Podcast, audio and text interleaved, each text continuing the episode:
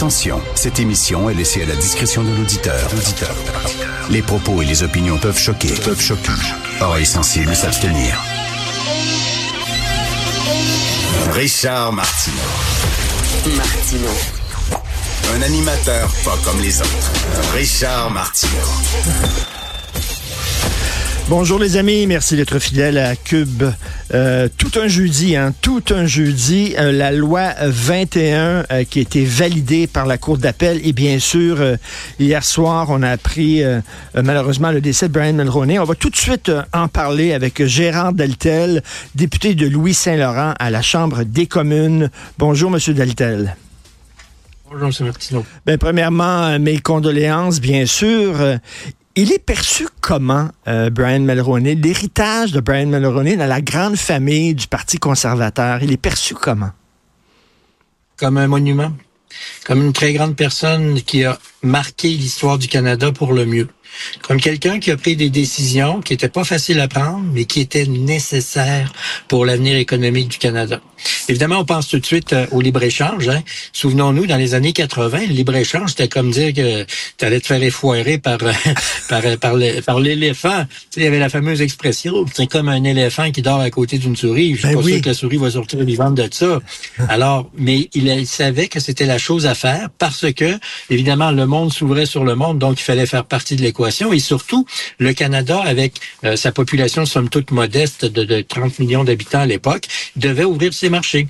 Et donc il y avait une bataille féroce qui était menée en 88 électorale que M. Mulroney a gagné et donc l'appui entre autres hein, on l'oublie souvent mais l'appui de gens comme Jacques Parizeau et Bernard Landry pour le libre-échange ah avait joué beaucoup dans la balance. OK parce que je me demandais justement je me demandais justement M. Deltel c'était perçu comment par le Québec et les, les souverainistes au Québec le libre-échange?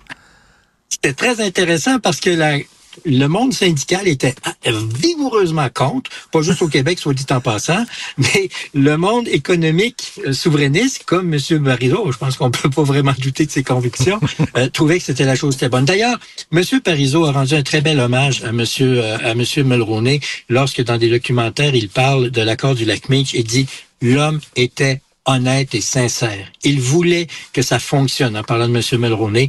Malheureusement, ça n'a pas fonctionné. Peut-être pas le moment aujourd'hui de dire pourquoi, parce que ça serait peut-être un petit peu euh, agressif. Mais mmh, la réalité, mmh. c'est que M. Mulroney a posé des gestes importants pour le Canada comme premier ministre et qui sont porteurs. Et l'économie du Canada serait où si on n'avait pas eu le libre-échange? Non sans rappeler qu'aujourd'hui, le Canada a une quarantaine d'ententes de libre-échange avec une quarantaine de pays. On sait que le Québec s'est fait trahir par euh, les autres provinces euh, lors de la ratification de la Constitution de 82. Là, c'est la nuit des longs couteaux. Là, ils ont signé dans notre dos, etc. Monsieur Mulroney a voulu ramener le Québec dans le giron de la Constitution en disant, avec Mitch, en disant, ben écoutez, reconnaissez la nation du Québec. et il a mis sa tête sur le bio. Hein, et finalement, ça n'a pas fonctionné. Est-ce que pour lui, le, lendemain de tout ça, il était quasiment personnel dans euh, au sein du Parti conservateur en disant, ben là, tu as tendu la main euh, au Québec, puis tu vois, ça n'a pas marché, c'est un échec. Donc, euh, c'était perçu comment l'échec de Mitch au sein des conservateurs?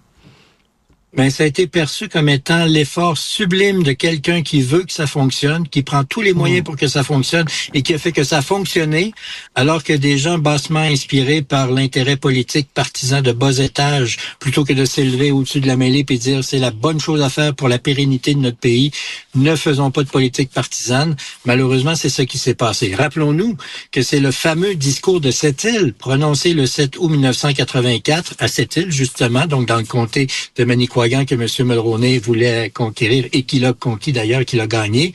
Euh, là, il avait fait l'appel qu'il faudrait ramener le Québec dans la Constitution dans l'honneur et l'enthousiasme. Oui. Et c'était ce qui avait été atteint avec l'accord du lac Meech avec son ami Robert Bourassa.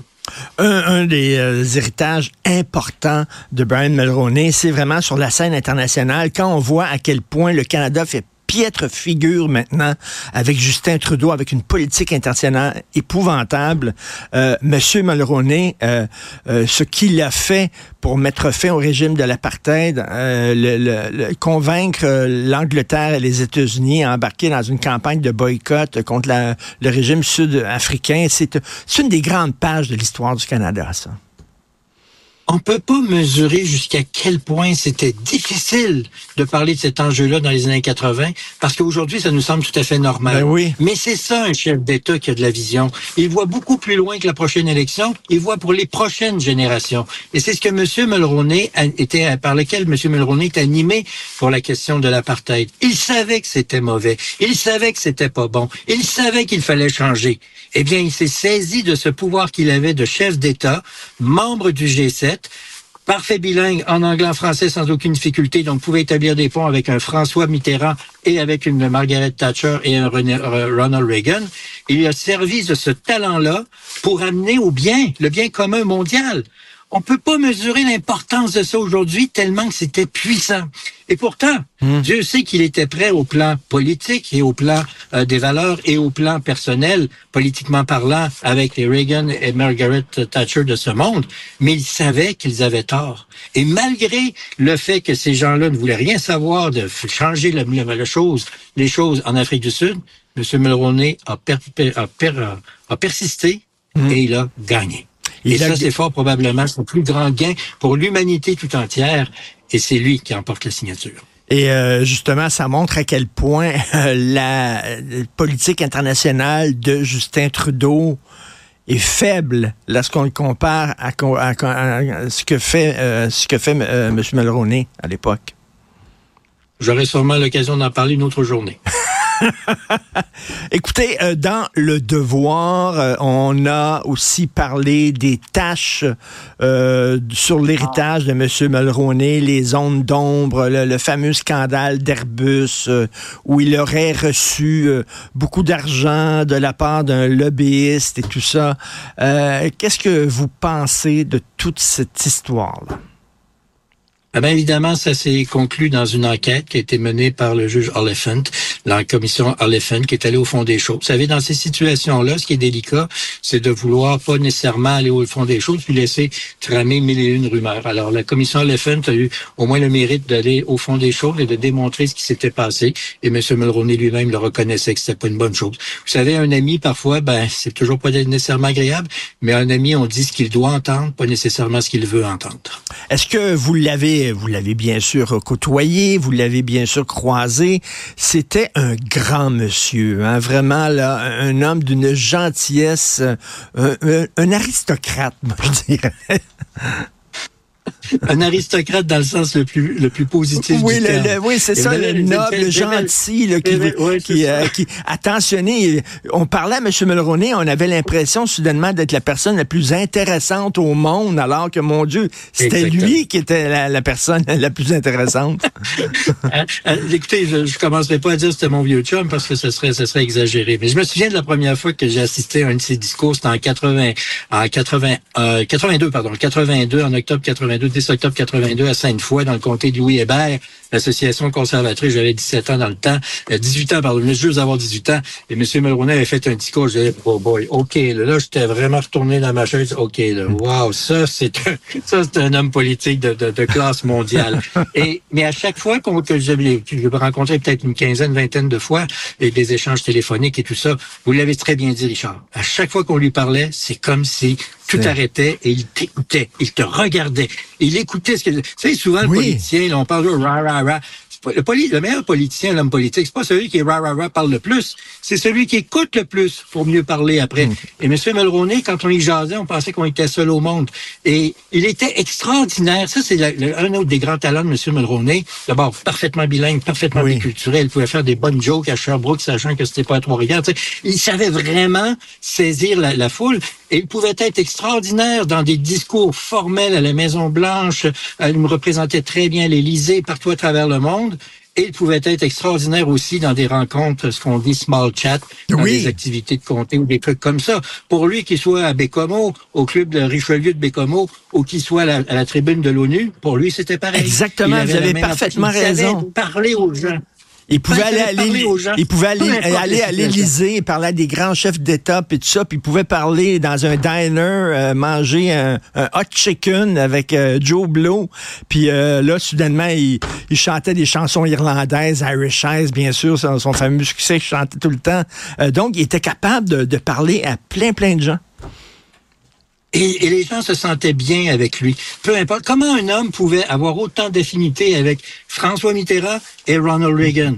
Comment un si fort, si fort fédéraliste et, et, de conservateur pouvait être le grand chum des chefs syndicaux comme il l'était euh, avec le grand chef syndical qui, qui, nous a quittés dans les années 80. Vous savez, sur ton nom échappe, excusez-moi, le, le, gars de la CSN, euh, vous savez, c'était juste M. Mulroney qui avait cette capacité-là, cette habileté-là, cette force humaine qu'il traduisait de façon tellement positive et constructive comme homme politique, je dirais comme homme d'État qu'il Oui. était. Et il y a des gens qui sont très bizarres. Je sais pas s'il y a une électricité, une énergie à l'intérieur d'eux, mais il y a des gens qui rentrent dans une chambre et soudainement, la vibe change. Monsieur Bouchard est comme ça. Lucien Bouchard rentre dans une chambre, vous êtes... euh, puis là, soudainement, il y a quelque chose qui se passe dans l'atmosphère. Monsieur Mulroney était comme ça. Je, je l'ai- je l'ai croisé à quelques reprises et, et- et ça, ça vibrait autour de lui. Vraiment. Et, et- et vous dites, Monsieur Bouchard, en effet, Monsieur Bouchard, Monsieur Mulroney ensemble, c'était wow. Et on Ben sait ouais. qu'en raison du lac Meach, en raison du fait qu'il y a eu la trahison de bien des gens euh, au Canada anglais qui ont refusé ça, qui a fait en sorte qu'il y a eu la rupture. Moi, personnellement, pour connaître les deux et pour apprécier les deux pour leur qualité exceptionnelle de chef euh, et d'hommes politiques qu'ils étaient et qu'ils sont toujours dans le cas de Monsieur, Monsieur, Monsieur Bouchard, euh, j'ai trouvé ça toujours difficile de voir que ces deux hommes-là étaient en froid. Mais comme le si bien raconté Luc Lavoie, c'est au fil des temps, ils ont réussi à se raccommoder au cours de la dernière année. Et vous savez, de voir M. Mulroney, en l'extrême hiver de sa vie, renouer d'amitié avec son bon vieux chum d'université, qui l'a monté jusqu'à l'ambassadeur, comme ambassadeur du Canada à Paris, comme ministre senior d'un gouvernement du pays du G7, et de voir qu'ils se raccommodaient ensemble. Et j'ai eu le grand privilège, grâce à un de mes amis, François Vaquet, que je remercierai jamais assez, d'assister à un événement caritatif pour l'Université Laval qui lui rendait hommage à M. Mulroney à Montréal en décembre, en novembre dernier. Et quand on m'a dit que M. Bouchard allait être là, je disais, quoi? Lucien Bouchard va être là? Avec M. Mulroney? Ben oui. Il dit, oui, oui, ils sont comme quoi? Quand j'ai vu Lucien, M. Bouchard arriver, c'est la première chose que j'ai dit, quel bonheur de vous voir ici pour M. Mulroney. Et quand je les ai vus, les deux vieux larrons en foire, se jaser comme si rien s'était passé, et larmes aux yeux, M. Martineau. Ben, c'est sûr. Euh, Gérard Deltel, c'est comme si après la séparation des Beatles, soudainement, tu rentres dans un resto puis tu vois John Lennon et Paul McCartney en train de jaser ensemble. C'était vraiment ça. Et il y, y a des peines d'amitié, Gérard Deltel, qui font aussi mal que des peines d'amour. Vraiment. Et, et c'était que ça. vous dites ça parce que j'ai une de mes amies qui, qui m'a parlé de ça l'autre fois. Oui, c'est vrai. Et vrai. même s'ils étaient plus ensemble, il y avait un lien quand même en- entre les deux. C'était, euh, c'était quel homme quand même assez, assez remarquable. Euh, écoutez, en terminant, euh, Monsieur Deltel, euh, et il faut parler aussi de l'importance de Mila. Mila, elle était, elle était très importante dans sa vie personnelle, bien sûr, euh, mais dans, dans, dans sa carrière aussi. Hein? Euh, Alors, oui. Vous sa- vous savez, M. Mulroney a écrit ses mémoires que, que j'ai, puis comme vous voyez, disons que je les ai lus pas mal, hein, ils sont un peu scrap, là, mais il fait état très bien de la situation très délicate dans sa vie. Comme tout le monde, il était pas parfait. Excusez-moi, j'ai l'ombre en face, là, bon, me tasser non, ça va, ça va. Euh, monsieur, monsieur Mulroney, évidemment, c'était pas comme n'importe qui, c'était un homme avec ses forces et ses faiblesses et ses défis. Et il y avait un problème de consommation d'alcool qu'il reconnaissait. Et il a saisi cette, euh, ce problème-là et il l'a réglé. Il dit tout le temps, n'eût été de Mme Mulroney, n'eût été de Mila, il n'aurait jamais été capable de mettre de côté cet handicap terrible qui l'affectait. Et par le courage que lui a donné Mme Mulroney, il a pu accomplir toutes ces grandes choses comme chef d'État, mais aussi toutes ces grandes choses comme homme et comme homme de famille. Il avait une attention pour ses enfants complètement exceptionnelle. Oui, oui. Parce qu'il disait tout le temps, vous savez, la politique, c'est bien beau, oui, d'accord, mais quand vous allez quitter la politique, ce qui va vous rester, c'est la famille. Et si vous avez négligé votre famille, la, fracture, la fracture, la fracture va rester longtemps dans les veines de ces enfants-là. Et c'est pour ça qu'il était toujours très proche de sa famille, de ses enfants, de ses petits-enfants et de ses arrière-petits-enfants. À Noël, il envoyait toujours une carte de Noël. Il fallait avoir la dernière. Il y avait à peu près 55 personnes dans la photo. là. Quelle belle, extraordinaire que celle de M. Mulroney. Et Mme Mulroney a toujours été présente de façon positive et constructive, même si des bien-pensants trouvaient qu'elle n'avait pas tout à fait le rôle de... Non. Il est important ce qu'elle a fait et a surtout été toujours présente pour le bien de, de la famille. Et c'est grâce à Mme Mulroney, telle qu'elle le reconnaît, M. Monsieur Mulroney, dans ses mémoires, qu'il a réussi à mettre de côté son problème d'alcool. Tout à fait. Et euh, j'ai déjà euh, soupé euh, avec eux. J'en parlerai un peu plus tard dans l'émission. Et même si ça faisait, je sais pas, 20, 30 ou 40 ans qu'ils étaient ensemble, ils étaient tellement cute, les deux ensemble.